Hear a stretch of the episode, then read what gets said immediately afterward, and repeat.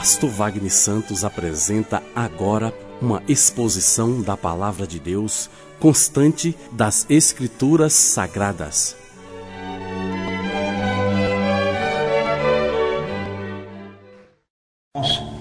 A abrirem suas Bíblias na carta, no testamento final do apóstolo Paulo.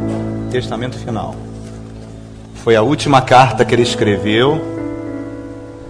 E ele escreveu essa carta para o seu filho na fé, Timóteo. Paulo vai ser decapitado. Paulo sabia que estava condenado à morte. E ele escreve essa carta como um testamento. O que, que você escreveria para uma pessoa que você ama muito, sabendo que está chegando o momento de você partir? Foi isso que ele fez. Eu considero uma das coisas mais lindas que já foi escrito com um ser humano. A segunda carta de Paulo a Timóteo. E eu vou ler um versículo aqui, amados. No capítulo 2, verso 3. 2 Timóteo 2, 3. Suporte comigo os meus sofrimentos como um bom soldado de Cristo Jesus. Amém? Você pode orar por mim, amados? Daí do seu lugar, estender a sua mão. Espírito Santo, Tu reina nos nossos corações. Jesus Cristo, Tu reina sobre as nossas vidas. Rei dos reis, Senhor dos senhores. Fala ao Teu povo que compareceu nessa noite para Te ouvir. Ministra a cada coração aqui, Senhor. Traz a Tua vida Traz o poder da ressurreição nessa noite, Pai. É o que te pedimos em nome de Jesus. Amém. Dá um abraço aí no seu irmão. Título da mensagem é O Bom Soldado. O Bom Soldado. A questão mais importante para a minha vida e para a sua vida é nós termos uma nossa mente disciplinada. Disciplinarmos a nossa mente, como um bom soldado deve ter.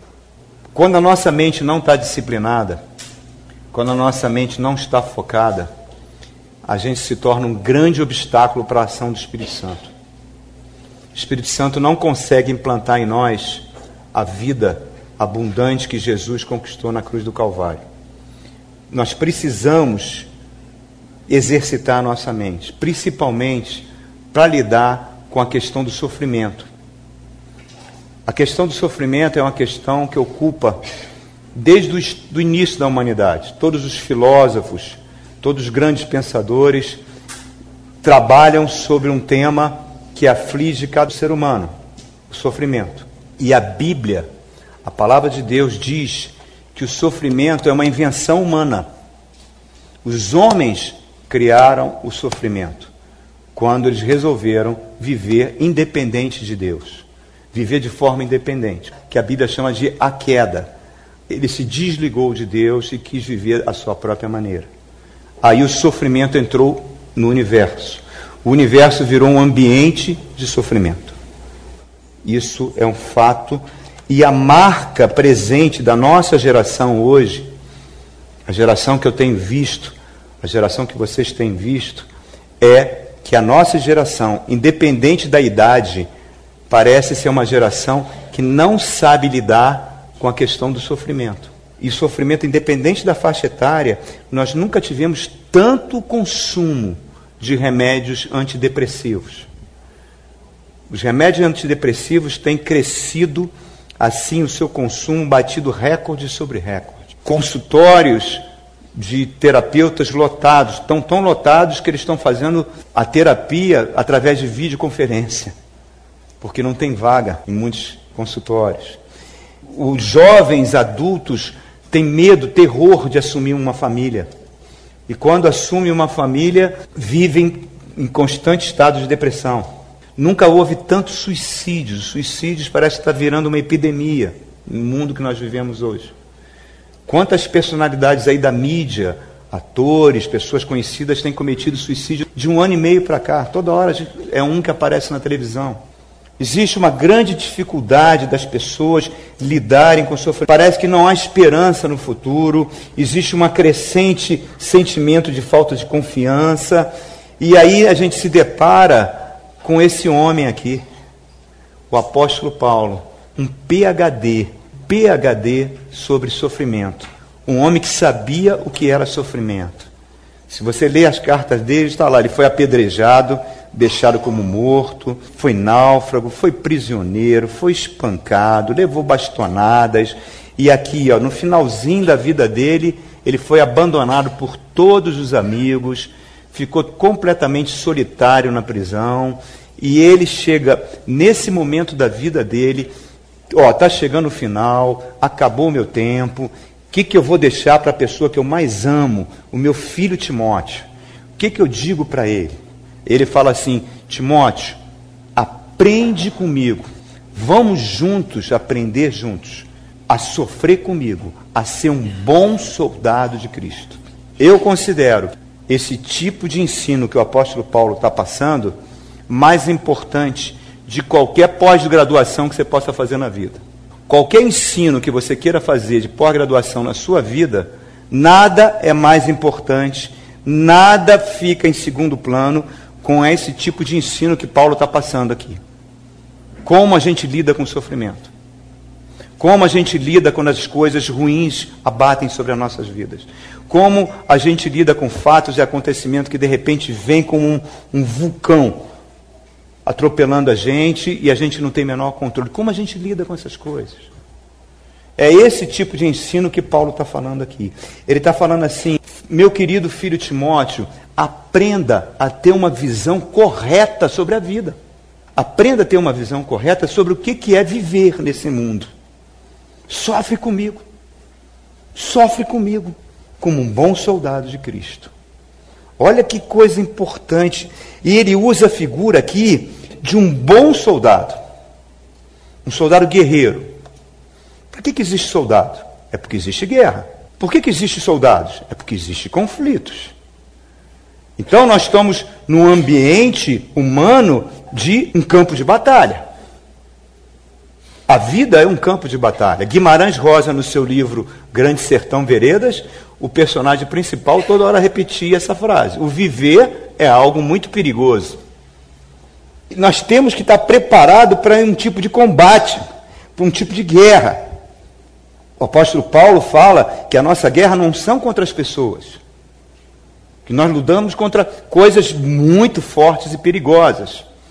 E esse está preparado para o combate, está pronto para um combate, porque a gente, esse preparo é antes de tudo um preparo mental. O preparo está aqui, ó, na nossa cabeça.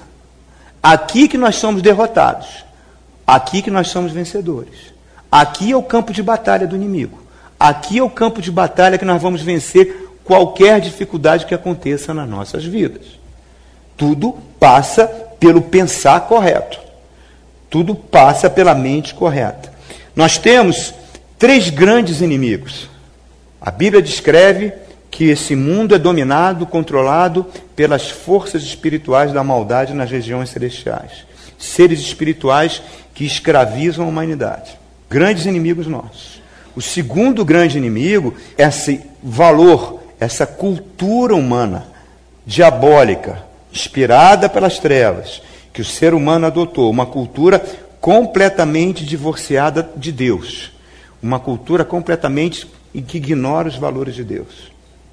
E o terceiro inimigo é a nossa própria natureza, a nossa própria carne, a nosso próprio ser que ama pecar, nosso próprio ser que tem atração pelo pecado, que tem atração para estar em estado de rebelião contra Deus. Jesus deu alguns sinais da volta dele. Três grandes sinais da volta dele. O primeiro sinal que ele falou é que o amor iria esfriar nos corações humanos. Vocês estão vendo explosões de amor? Eu não estou vendo. Segundo, ele fala que a fé ia cada, se tornar cada vez mais difícil e mais rara na face da terra. Caminhamos para isso. E a terceira coisa que ele fala que ia crescer no mundo era o ministério da iniquidade. Irmãos, eu estou com 62 anos. A cada ano eu me surpreendo com o crescimento da iniquidade no mundo. Nós vivemos num país onde milhões, milhões de crianças estão abandonadas. Milhões de crianças com 10 anos já entram na prostituição. Temos mães Parece que o último censo revelou que nós temos milhares de mães com 10 anos de idade. Temos milhares de avós com 20 anos de idade. E temos milhares de bisavós com 30 anos de idade. Crianças largadas, abandonadas, criadas sem família, e as que sobrevivem, o tráfico tem arrendado. Muitos pensam assim: não, meu sonho de consumo é ter o green card dos Estados Unidos. Revelou essa semana uma pesquisa, saiu no UOL, que o país onde está quebrando recordes diários de suicídios é os Estados Unidos da América. E a Europa? Vamos olhar para a Europa. Igrejas completamente fechadas e grandes manifestações tendo, inclusive teve uma na Alemanha recentemente, onde as pessoas foram à rua para ter o direito da zoofilia, ter relações sexuais com seus animais de estimação. Pedofilia já não está, em alguns países da Europa, já não é mais crime. Eu vi uma notícia, também saiu essa semana no UOL, uma empresa aqui no Brasil está faturando porque ela promove cruzeiros marítimos de casais adeptos do swing. Não tem mais vaga para os cruzeiros que vão acontecer esse ano. Tenta imaginar 1.500 pessoas dentro de navios nas Bahamas, brasileiros, pessoas da classe média brasileira, em orgias. Entrevistaram vários deles. Aqui em Brasília tem muitos. E eles dizem que depois da orgia ficam conversando entre si como educar os filhos. Irmão, nós estamos vivendo um tempo que Sodoma e Gomorra viram um parque de diversões, irmão. Nós estamos vendo um tempo de iniquidade que não para de crescer. Parece que as pessoas pegaram as leis morais de Deus, é como se elas não existissem. As pessoas não querem ser incomodadas na sua consciência das coisas que elas querem fazer. E tudo isso está sendo colocado de lado. E tudo isso se reflete que no ambiente de dor, no ambiente de sofrimento. O sofrimento tem duas origens. A primeira origem é quando ele desaba sobre nós sem a gente ter provocado nada. Doenças, perda de entes queridos, tantas coisas que às vezes acontecem que caem sobre nós. Por quê? Porque nós vivemos num mundo onde a iniquidade não para de crescer. E os segundos classes de sofrimento somos nós que causamos, com atitudes que nós tomamos, com posições que nós defendemos, que vão causar sofrimento. E dentro desse ambiente, Paulo está falando: sofre comigo, como um bom soldado de Cristo. As igrejas deviam ser lugar de abrigo. As igrejas precisam ser lugar onde as pessoas cansadas venham renovar suas forças. E as principais igrejas que ocupam as televisões, elas trazem uma mensagem que venha para Jesus, onde vai acabar o seu sofrimento. Você não vai mais sofrer, chega de sofrer. Venha para Jesus, você vai ser curado. Venha para Jesus, você vai, ser, vai casar. Venha para Jesus, você vai comprar uma casa no lago. Irmãos, eu não estou dizendo que Deus não pode dar tudo isso. Deus dá, Deus dá. Mas isso não é o Evangelho. Porque o Evangelho de Jesus, Jesus falou: nesse mundo passaremos por aflições. Mas Tenha um bom ânimo, porque eu venci o mundo. Eu sou o rei dos reis. Eu controlo o universo. A tua vida está nas minhas mãos. Aprenda comigo, Timóteo. Aprenda comigo a sofrer como um bom soldado de Cristo. E como é que é um soldado? Qual o treinamento de um soldado para uma guerra? Você acha que ele vai fazer um cruzeiro, fica num hotel cinco estrelas?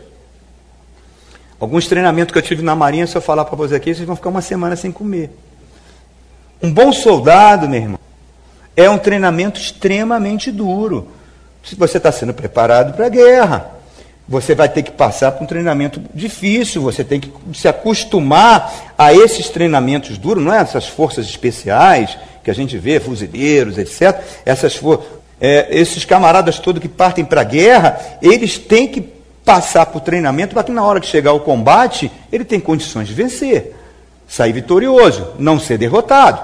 Vamos usar essa analogia do combate físico e trazer para o combate espiritual, o combate da nossa vida diária, o combate que acontece na nossa alma, o combate que acontece dentro do nosso coração. Como é que nós podemos ser um bom soldado? Quais são os requisitos que eu preciso? Porque Jesus fala uma coisa muito interessante quando ele compara o efeito da palavra. Ele fala: a palavra, em algumas pessoas, é como o semeador lançasse a palavra num campo cheio de pedras, não tem raiz. Quando venha as angústias, a pessoa sai fora, cara. Não quer mais saber de Deus, não quer saber mais do Evangelho, não quer saber mais de nada. Onde ela tinha que buscar força, onde ela tinha que buscar o poder para poder enfrentar as vidas, ela pula fora. Por quê? Não cria raízes. Então ele está falando quais são os requisitos quando as angústias vierem, quando vierem os sofrimentos, quando eu ver que não tem ninguém em quem eu me escorar. Apóstolo Paulo, como eu posso ser um bom soldado? É isso sobre o que eu queria falar. Então vamos lá, quatro requisitos, cinco. Primeiro requisito, é fundamental, amados, quando as coisas acontecerem na sua vida, que você tenha uma atitude mental correta. Uma atitude mental correta diante daquilo que nos acontece, diante dos fatos que são inevitáveis. A Bíblia fala para mim e para você: não importa o que aconteceu com você, seja ruim ou bom, importa como você vai encarar isso. Como você vai encarar a dor, como você vai encarar a luta, como você vai encarar o sofrimento. E aí o apóstolo Paulo fala no verso seguinte, olha aí, segundo Timóteo 2, nós lemos o 3, olha o 4. Nenhum soldado se deixa envolver pelos negócios da vida civil, já que deseja agradar aquele que o alistou. O que, que ele está dizendo é o seguinte: eu fui alistado para um exército que já é vencedor. Eu pertenço à igreja do Senhor Jesus, que é vencedora na terra. Jesus já venceu na cruz tudo que precisava fazer para me dar vitória, ele já deu. Eu não sou um exército que vou travar um combate. Eu sou um exército de ocupação. Só que eu enfrento uma guerra de guerrilha. Contra quem? Contra esses inimigos que nós estamos enfrentando. Então, o que a primeira coisa que eu, que eu preciso entender, eu não me embaraço. Eu não fico, ai meu Deus, eu vou perder isso. Ai meu Deus, eu fiquei doente. Ai meu Deus, está acontecendo isso. Não, eu estou debaixo da mão do Rei dos Reis. Eu estou debaixo da mão poderosa de Deus. É com esse pensar que eu parto para a guerra, irmãos. É com esse pensar que a minha batalha começa a ser vencida. Como um bom soldado de Cristo. Então observe o seguinte: o que, que aconteceu com Paulo e Silas? Foram na cidade de Filipos, foram pregar o evangelho, foram presos, arrancaram a roupa deles, chicotearam as costas deles, deixaram as costas deles sangrando, levaram os dois para o calabouço, numa prisão fétida, amarraram os dois num tronco e deixaram eles ali. Algum momento eles choraram? Algum momento eles criticaram? Não, vamos fazer um culto. Cira, vamos fazer um culto. Começaram a louvar aí, começaram a cantar. E Deus agiu. Deus fez milagres. Reparem o que isso está mostrando para mim e para você. O que importa é as únicas pessoas do mundo que podem enfrentar o que o apóstolo Paulo enfrentou são as pessoas que creem naquilo que ele cria. As únicas pessoas que podem enfrentar o que Paulo enfrentou são as pessoas que creem naquilo que ele cria. Eu não me vergonho do Evangelho, que é o poder de Deus para todo aquele que crê. Era isso que Paulo se segurava. E essa que salva a sua força. Lutas e provas vão dizer como é o meu cristianismo, irmão. Se é verdadeiro ou não. Quando está tudo bem, dinheiro no bolso, tudo correndo bem na tua casa, não tem problema nenhum, está tudo jóia, tudo bacana, isso não prova nada. Mas na hora que o couro come, como diz lá na Marinha, na hora que a cuíca ronca, aí eu quero ver como é que a gente está. Como é que está o nosso relacionamento com Deus? Como é que as coisas estão apertando para o nosso lado? Este é o teste. Como reagimos quando as coisas tristes desabam sobre as nossas vidas? Como é que a gente reage? Esse é o primeiro teste. O primeiro teste é a atitude correta tempo todo, Senhor, eu estou debaixo da tua mão, eu me desapego de todas essas coisas, eu pertenço ao exército do vencedor, que é Jesus Cristo, Ele é o meu Senhor, Ele tem a minha vida, Ele é o Rei dos Reis. Essa é a primeira atitude que nós temos que ter, irmãos. Segunda atitude, queridos. Qual o segredo para eu enfrentar um período de adversidade? Filipenses. Eu aprendi o segredo de viver bem em qualquer situação sei passar fome e sei estar com dinheiro no bolso. Em suma, qualquer situação eu estou bem, porque eu tudo posso naquele que me fortalece. Repare, tudo isso que ele está falando, ele está pregando para ele mesmo. Ele está treinando a mente dele. Ele está fazendo que a, tua, a mente dele tenha uma atitude correta, porque é aqui na mente que a gente vai vencer ou vai ser derrotado, irmãos. Independente do que está acontecendo. Você não vê o apóstolo em qualquer situação se queixando ou murmurando contra Deus. Pegue as epístolas dele. Pegue lá Romanos, 1 Coríntios, 2 Coríntios, Gálatas, Efésios, Filipenses, Colossenses, 1 Tessalonicenses, 2 Tessalonicenses e Filemão. Ponta a ponta, destrincha, vê se você vê uma palavra ele se queixando contra Deus. Vê se vê uma palavra ele murmurando contra Deus. Vê se vê uma palavra ele falando alguma coisa contra Deus. É essa a nossa atitude? Será que quando as coisas ruins acontecem com a gente, a gente fica, ah, hoje eu não vou à igreja, não estou bem, não estou não tô legal, estou passando por isso, estou passando por aquilo. Será que a gente fica nessa, irmão? Nós estamos num campo de batalha, querido. Nós estamos numa situação muito perigosa. A atitude do apóstolo Paulo para com Deus era uma atitude correta. Era inimaginável ele culpar Deus. Era inimaginável ele culpar Jesus, ele amava profundamente Jesus. Jesus era a sua esperança, Jesus era a sua âncora, Jesus era a sua casa na rocha. Jesus era que segurava, que dava força. Ele falava: pode acontecer o que for comigo, nunca será culpa de Deus, nunca será culpa de Jesus Cristo. Posso passar por qualquer situação, é isso que importa, irmãos. Essa é a verdadeira filosofia cristã. É isso que nós temos que pregar para nós mesmos. Quando a gente passar pela luta, isso vai definir se nós vamos ser vencedor ou não. Romanos 8,32, Deus, aquele que não poupou o seu próprio filho, não nos dará com ele todas as coisas? Ele cria nisso. O apóstolo Paulo, ele não escorava no seu amor para com Deus, porque seu amor é humano, cara. O amor humano é amor falho, o amor infiel. Mas Deus não, Deus é fiel. Deus nunca nos abandona.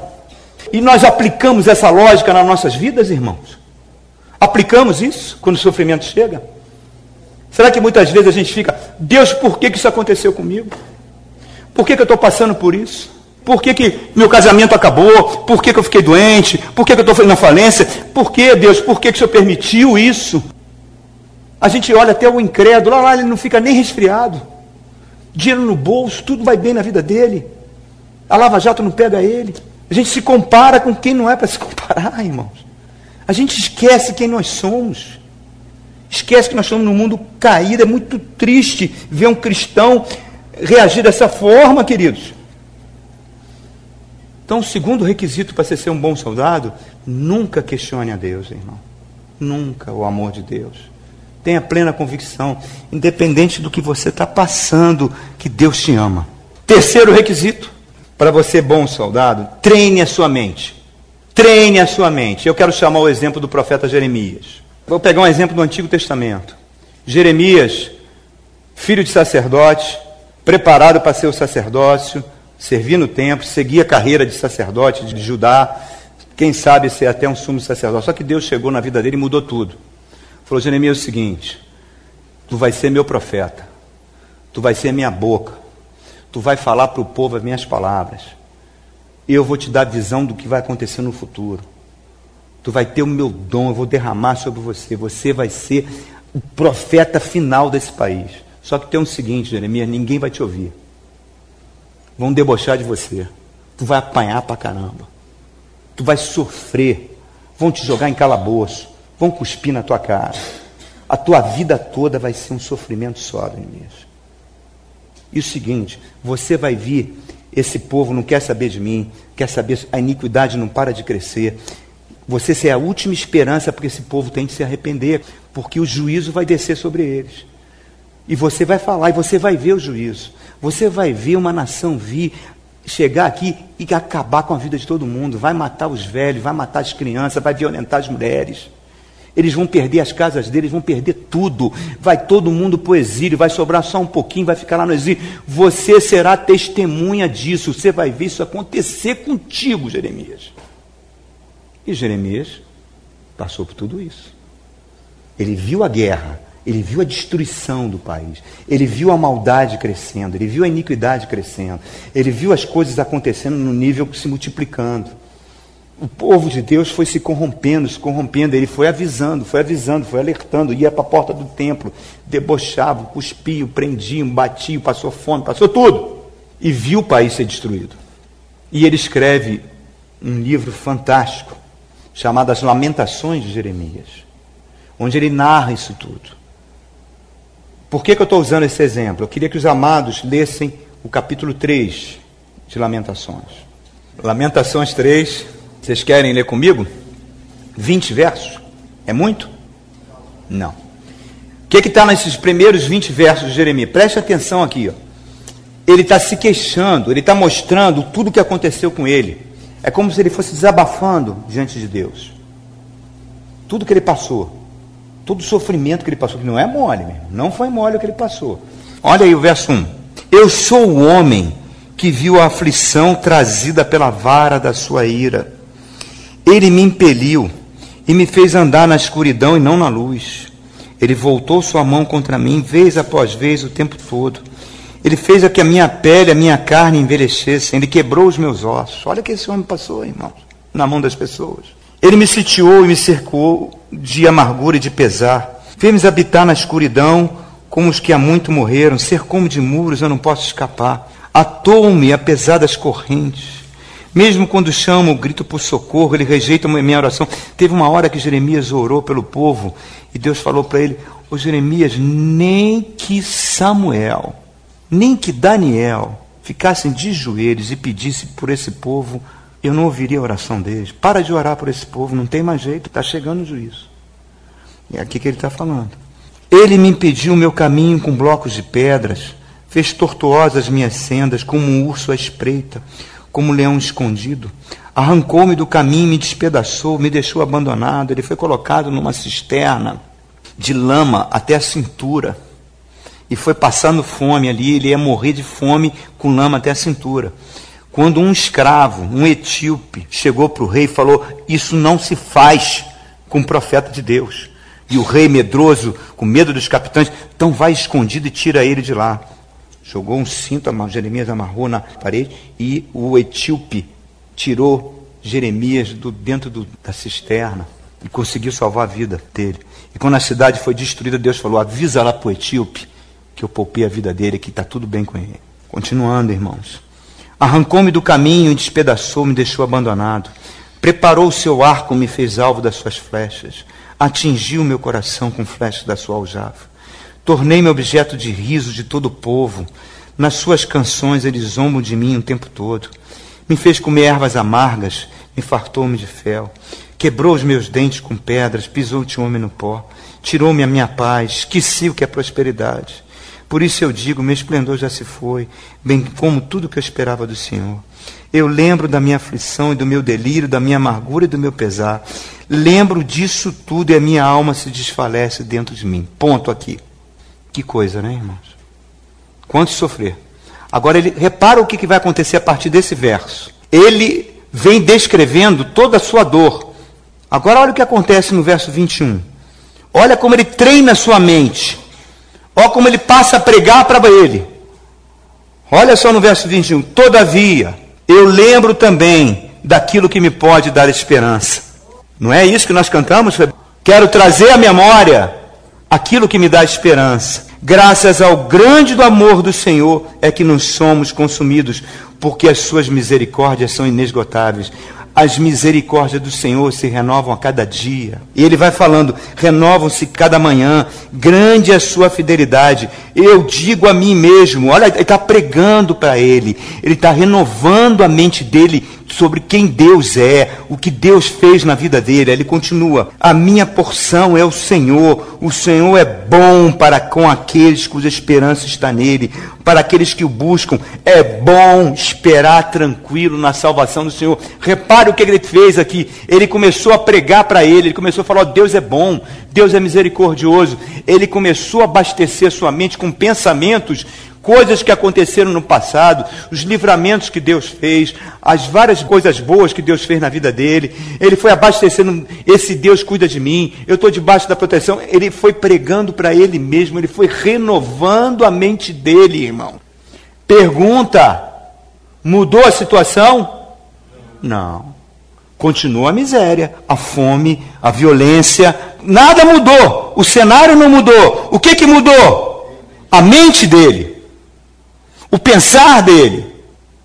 Essa é a característica do bom soldado.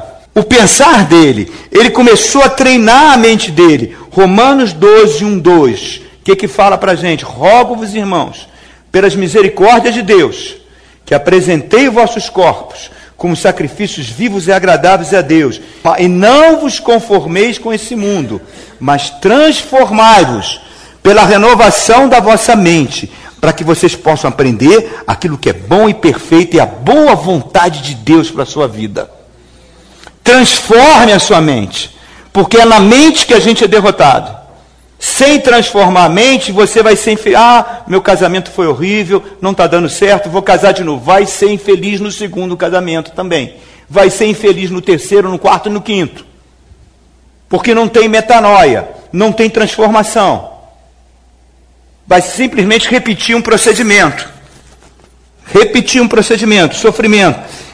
Eu vou comprar um apartamento muito bonito, esse apartamento é pequeno. Era infeliz no apartamento pequeno, vai continuar infeliz no apartamento grande. Pode gastar o dinheiro que for. Por quê? Porque a mente continua ruim. O pensar está incorreto. Ah, o Brasil está difícil, vou vender tudo, vou morar em Portugal. Pode morar em Portugal, na beira lá do Rio Tejo. Vai continuar infeliz. Porque não é o lugar que vai mudar, meu irmão. Você pode estar na papuda. Se tu pensa correto, Deus está contigo, tudo vai bem. Apóstolo Paulo está com esgoto batendo no joelho, acorrentado, na carta da, aos Filipenses, é a carta de que? Da alegria. Eu estou feliz. Não se preocupem comigo. Não fiquem tristes com o que está acontecendo comigo. Eu estou bem. Eu estou feliz. O meu pensamento está sendo transformado. Quando o teu pensamento não é transformado, meu irmão, o inimigo deita e rola na tua cabeça, irmão. Ele lança setas setas inflamadas que vão jogar pensamentos dentro de você. Você vai para a praia. Quem gosta de praia? Os goianos gostam de praia? A praia é bom. Ó, vai para a praia. Está lá na praia. Quentinha.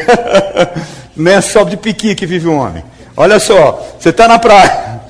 Né? Aquela marzão lá, vai a Arraial do Cabo. Não, o irmão ali foi, o goiano ali foi, se amarrou, né? Vai lá em Arraial do Cabo. Pega aquele passeio de barco. Chega naquela praia paradisíaca, senta naquela cadeira. Aí vem o camarada servir água de coco para você, leva água de coco para você. As crianças brincando na água, aquela água transparente, limpa, mar calmo, chão. Aí começam os pensamentos, começa a se preocupar. Começa a sentir que a sua paz está sendo roubada. Praia, cara, todo mundo se divertindo, mas o pensamento dele está ali. O inimigo, tchum, tchum. E ele Começa a ficar tenso. Começa a ficar tenso, começa a suar. Aí, de repente, ele começa a sentir um sentimento de medo. Aquilo começa a crescer. Aquilo começa a crescer. De repente, o, o cérebro dele começa a liberar mais adrenalina, mais corticoides. A respiração vai ficando ofegante. E ele começa a sentir pânico. Isso é real. Aquela síndrome de pânico faz aquele medo ser real. E aquilo começa a vir sobre ele, esmagar ele. Se ele não é bem treinado, ele corre para o psiquiatra e toma Rivotril. E vai ficar o tempo todo anestesiado. Não vai ter pânico, vai ficar cinza. Dopado 24 horas por dia. E isso está cada vez se alastrando mais. E aqueles pensamentos vão esmagando a pessoa. Aí o que, que ele tem que fazer? Ele tem que substituir esses pensamentos. Paulo fala: tudo que é verdadeiro, tudo que é respeitável, tudo que é puro, tudo que é amável, tudo que é de boa fama, se alguma virtude há, se algum louvor existe, é apenas isso que vai ocupar o meu. Ele tem que substituir esse pensamento. Ele calma, respira fundo, respira fundo, calma, não tem ninguém atacando você, cara. Olha a praia, olha o mar, fica, as crianças estão brincando, respira. Jesus está no controle. Jesus é o Rei dos Reis. As forças das trevas não têm poder contra você. Isso que Paulo chama de capacete da salvação. Quando você veste a tua mente, você começa a proferir, a ver a realidade. Jesus está no controle, a minha vida está nas mãos deles, nada vai me atingir. Aí você vai acalmando. O nível de corticóide vai diminuindo, a adrenalina vai diminuindo, porque o inimigo ele quer controlar a tua mente. Ele controla com diagnóstico. Eu contei aqui a história de dois homens que foram fazer um exame de saúde. Dois homens foram ao consultório. Dois estavam com mancha, um sinal no corpo. Fizeram biópsia, uma análise no sinal. Um era cancerígeno, o outro era benigno. Só que trocaram os laudos. Botaram o nome da pessoa com laudos errados. Aí chega lá, o cara que estava saudável recebe um câncer. E o outro que estava cancerígeno recebeu benigno. O que estava cancerígeno conseguiu viver mais 10 anos. O que estava bom morreu em seis meses. A mente dele foi destruindo foi, e fazendo que dando comandos para a mente. E os comandos que foram dados para a mente influenciaram todo o subconsciente, todo o metabolismo dele e ele morreu. A mente é o campo de batalha. Eu tenho que mudar o meu pensar. Eu tenho que treinar a minha mente. Eu tenho que vigiar os meus pensamentos. Quarto requisito para um bom soldado: treino a minha mente. Como? Apóstolo, não me conformando com o mundo. O que é ser conforme? Conforme é assumir a forma. A água, você pegar a água aqui, ó, tem água aqui dentro. O irmão querido botou uma garrafinha d'água para você aí, ó, para você não ter que ir ao banheiro e não perder esse ouro em pó que está sendo ministrado aqui, meu irmão. Ok? Segura o banheiro, beba a aguinha. Levanta a garrafinha d'água aí, para eu ver. A aguinha se ajustou a esse volume de plástico. Ela está conforme. Ela assumiu a forma dessa garrafa. Aqui ela assumiu a forma do copo. A água é conforme, se ajusta à forma. A nossa mente não pode ser assim com relação aos valores desse mundo. Eu não posso ajustar minha mente a esses valores desse mundo. As notícias desse mundo não podem me abalar. Notícias sobre política, você ficar irado porque o irmão é da direita ou da esquerda, de centro, espuma, baba, chama ele de burro. Não, não existe isso, irmão. Eu estava lá em casa sábado pensando nessa mensagem, seis e meia da manhã. Eu ouço um grito, um grito. Eu, assustado, cheguei na janela, o cara o Messi perdeu um pênalti. Eu falei, cara. Seis e meia da manhã, ele vendo um jogo da Argentina e, e gritando, babando, porque o Messi perdeu um pênalti. Tem pessoa que se alimenta de notícias policiais, fica buscando desgraça, fica bombardeando a sua mente com essas desgraças. Maldade aqui, maldade ali. Ele se delicia com isso. Deus não pode fazer nada por você. Nada. Com todo o poder que ele tem poder que ele tem, Deus não pode fazer nada se a sua mente é um paiol de pensamentos negativos.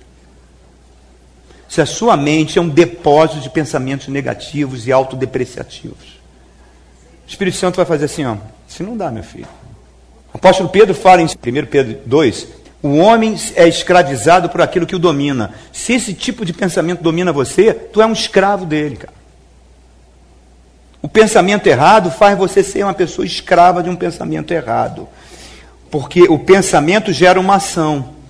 A ação gera um mau hábito. O mau hábito gera um caráter degenerado. E um caráter degenerado tem um destino ruim. Então, se o teu pensamento é um pensamento de derrota, nós temos pregado aqui sobre o amor. Deus é amor. E nós temos pregado que o, a, o braço da cruz, o vertical, é o primeiro mandamento amar a Deus sobre todas as coisas. E o segundo mandamento é amar o próximo como? Eu não posso amar o próximo se eu não me amo. Se eu não tenho autoestima, como é que eu posso amar alguém? Se eu sou uma pessoa depreciativa, todo mundo faz o que quer comigo, eu me acho o último dos homens, como é que eu posso amar alguém? Eu estou vendo lá, Cristiano Ronaldo, vai bater o pênalti, olha para a cara do cara, não tem dúvida que ele vai fazer o gol ele se imbui daquilo, ele faz aquela cara feia, e respira fundo, e dá três passos para frente, três passos para trás. A determinação está nele. E o cara faz gol. Aí no outro jogo do Peru, olha o nome do cara, Cuevas. Covas. O cara vai bater o pênalti, o lourão da Dinamarca fala assim: ó, tu vai errar ele. Hum, hum, hum, chuta, bate por cima e ah, isso é. Ele já perdeu antes. Ele já foi derrotado antes. Você é derrotado na sua mente antes. Você tem que treinar a sua mente, você tem que treinar a sua mente, você tem que substituir esse pensar errado. E o último, para a gente encerrar, irmãos, o último requisito, tem muito mais requisito do que isso.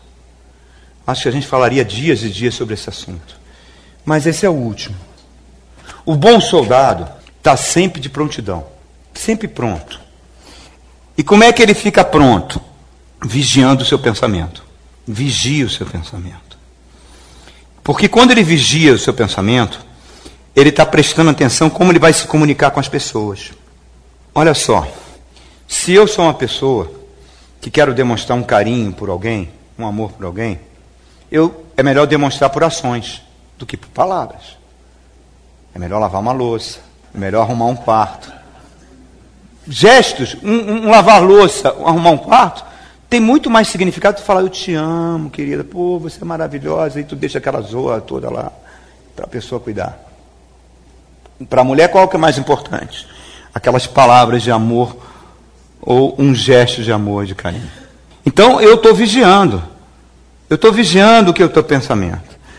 Uma das forças, um dos poderes mais eficazes das forças das trevas, que esgota um cristão, que destrói um cristão, que é uma maneira que os demônios têm para entrar dentro do lar de alguém, que leva a pessoa ao esgotamento, são que rouba, é roubando a sua paz. E como é que rouba a paz de alguém? Imagina uma família, como é que você rouba a paz de uma família? é aquelas pequenas acusações. Não é a violência física, não estou falando disso. Estou falando de pequenas acusações. Ah, você é assim, você é assado, você faz sempre assim, você faz sempre. Aquilo vai minando, é como se fosse uma hemorragia interna, que vai sangrando lentamente, sabe?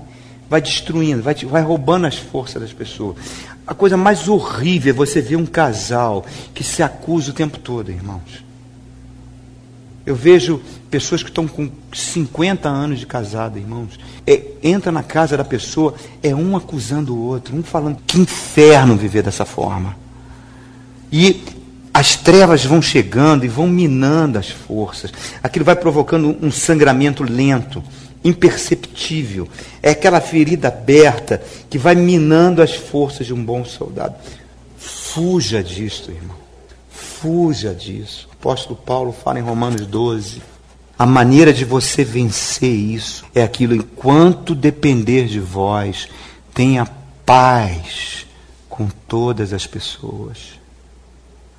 Vigia suas palavras, porque você, quando tem paz, você anula a irritabilidade, que é a arma do demônio.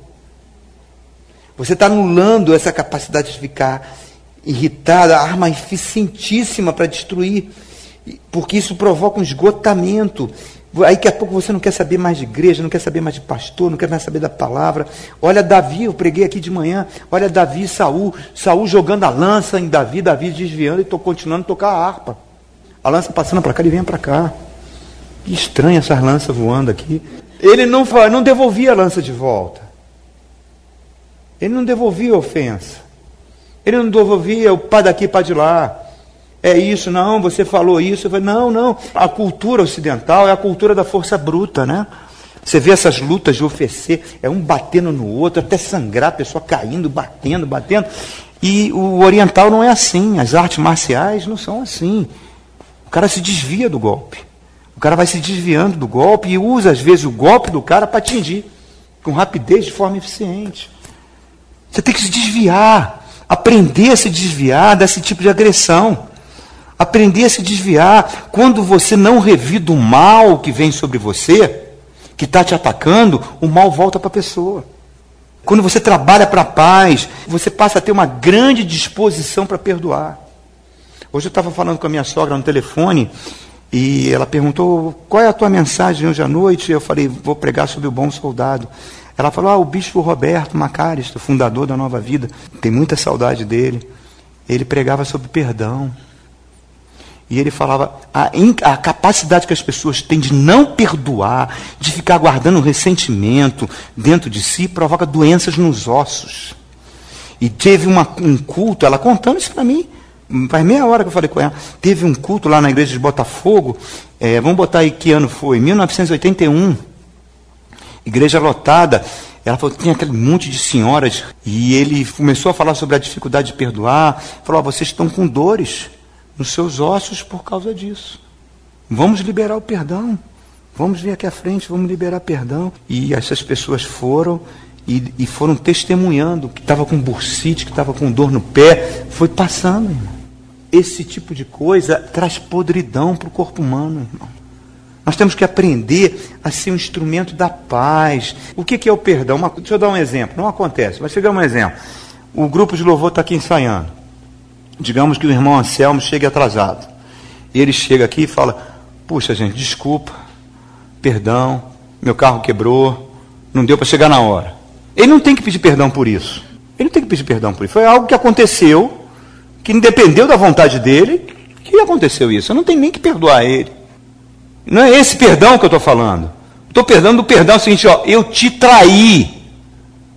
Eu fiz o mal contra você. Eu estraguei a sua vida. Eu fiz isso contra você. Me perdoa. É esse perdão que Jesus está falando. É esse que cura, que liberta. Quando a pessoa fala assim, você fala: realmente você é uma pessoa malvada. Você fez uma maldade contra mim, mas eu também sou malvado. Eu também faço maldade. E estamos debaixo da graça do Senhor. E eu te perdoo. Esse perdão produz cura. Esse produz libertação, irmãos. Isso faz você ser um bom soldado. Isso faz você ser renovado. Você se coloca debaixo da graça. Você se coloca debaixo da proteção do Senhor. Você está debaixo da mão amorosa do Senhor. Isso faz a tua mente ser trabalhada. Você pede ajuda ao Espírito Santo. Não vou me vingar, não vou dar o troco. Que negócio é esse de irmão dar troco? Hein? Mulheres de Deus nunca deem troco. Homens também. Vamos ser pessoas conciliadoras. O apóstolo Paulo fala para a igreja de Colossos, lá no capítulo 3, revestivos. Coloque uma roupa, coloque um terno. Faz o seguinte, em vez de você comprar aquele terno lá do Armani, não, procure um alfaiate que tenha um terno de misericórdia, de bondade, de compaixão. Esse alfaiate chama-se Espírito Santo. Vista-se dessas coisas. Vamos aprender a nos perdoar, irmão. Os dias são maus, a vida é perigosa. Um bom soldado debaixo da mão poderosa de Deus. Tem irmãos aqui que estão passando por situações difíceis, de dor, de doença.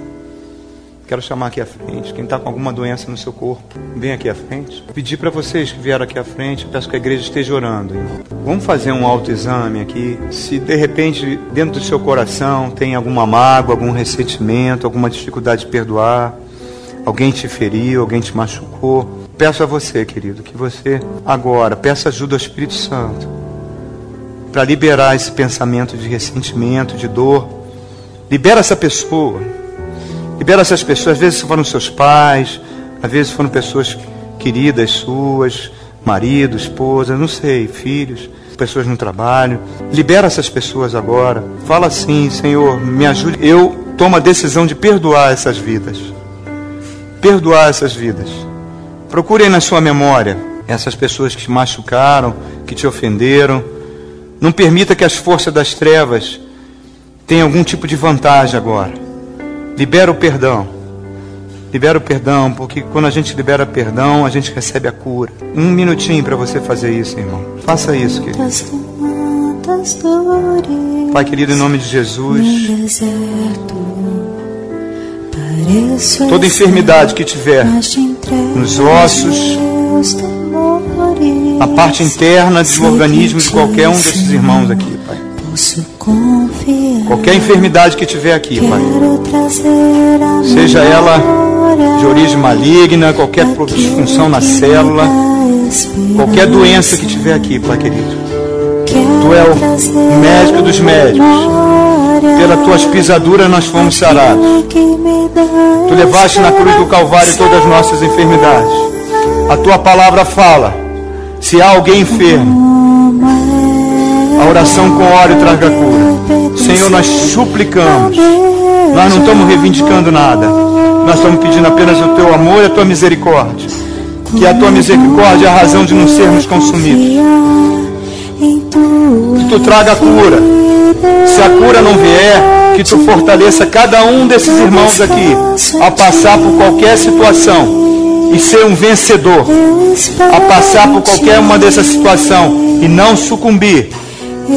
Pai querido, em nome de Jesus, eu clamo a Ti, Senhor, a Tua misericórdia sobre cada um desses irmãos aqui, Pai. Nós temos aqui o pai da Ana Cláudia, Pai, que está enfrentando uma doença, um câncer. Vem agora, Pai querido, em nome de Jesus e toca as suas células, toca o seu corpo.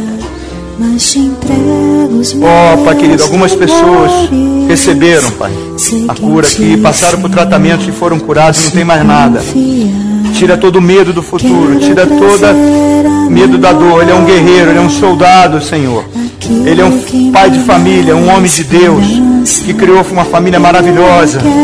Fortalece, Pai querido. Pai, em nome de Jesus, eu me uno a Ele, Pai querido. Eu me uno a Ele como seu corpo e clamamos a Ti. Vem com a Tua graça infinita. Tira toda a tristeza do seu coração. Devolve a alegria.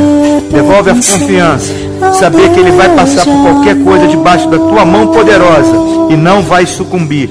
E vai sair dessa, e vai passar por isso, e vai ser um exemplo de força, e vai fortalecer vidas, Pai. Pai, eu peço aqui, Pai querido, doenças de ossos, doenças internas que estiverem causando dor, arranca isso, Pai querido, porque pelas tuas pisaduras nós fomos curados, Pai qualquer outra enfermidade que estiver aqui no, na vida do, do irmão ou da irmã, qualquer uma enfermidade, tu sabe quais são, Pai. Que tu possa trazer a cura, Pai. Mas primeiro, renova a mente de cada um deles. Transforma a mente. Substitui pensamentos de derrota. Substitui palavras de derrota. E coloca palavras verdadeiras. Palavras de cura. Palavras de um bom soldado de Cristo. Irmãos, recebam isso em nome de Jesus. Nós abençoamos a vida de vocês. Amém? Pode voltar, dá um abração aqui, meu irmão. Amados, que bom estar na casa do Senhor, né? Façam assim com as mãos. Que o amor de Deus, o nosso Pai, a graça e a paz do nosso Senhor Jesus Cristo, a presença, a consolação e a comunhão do Espírito Santo esteja com todos nós, agora e para todos sempre.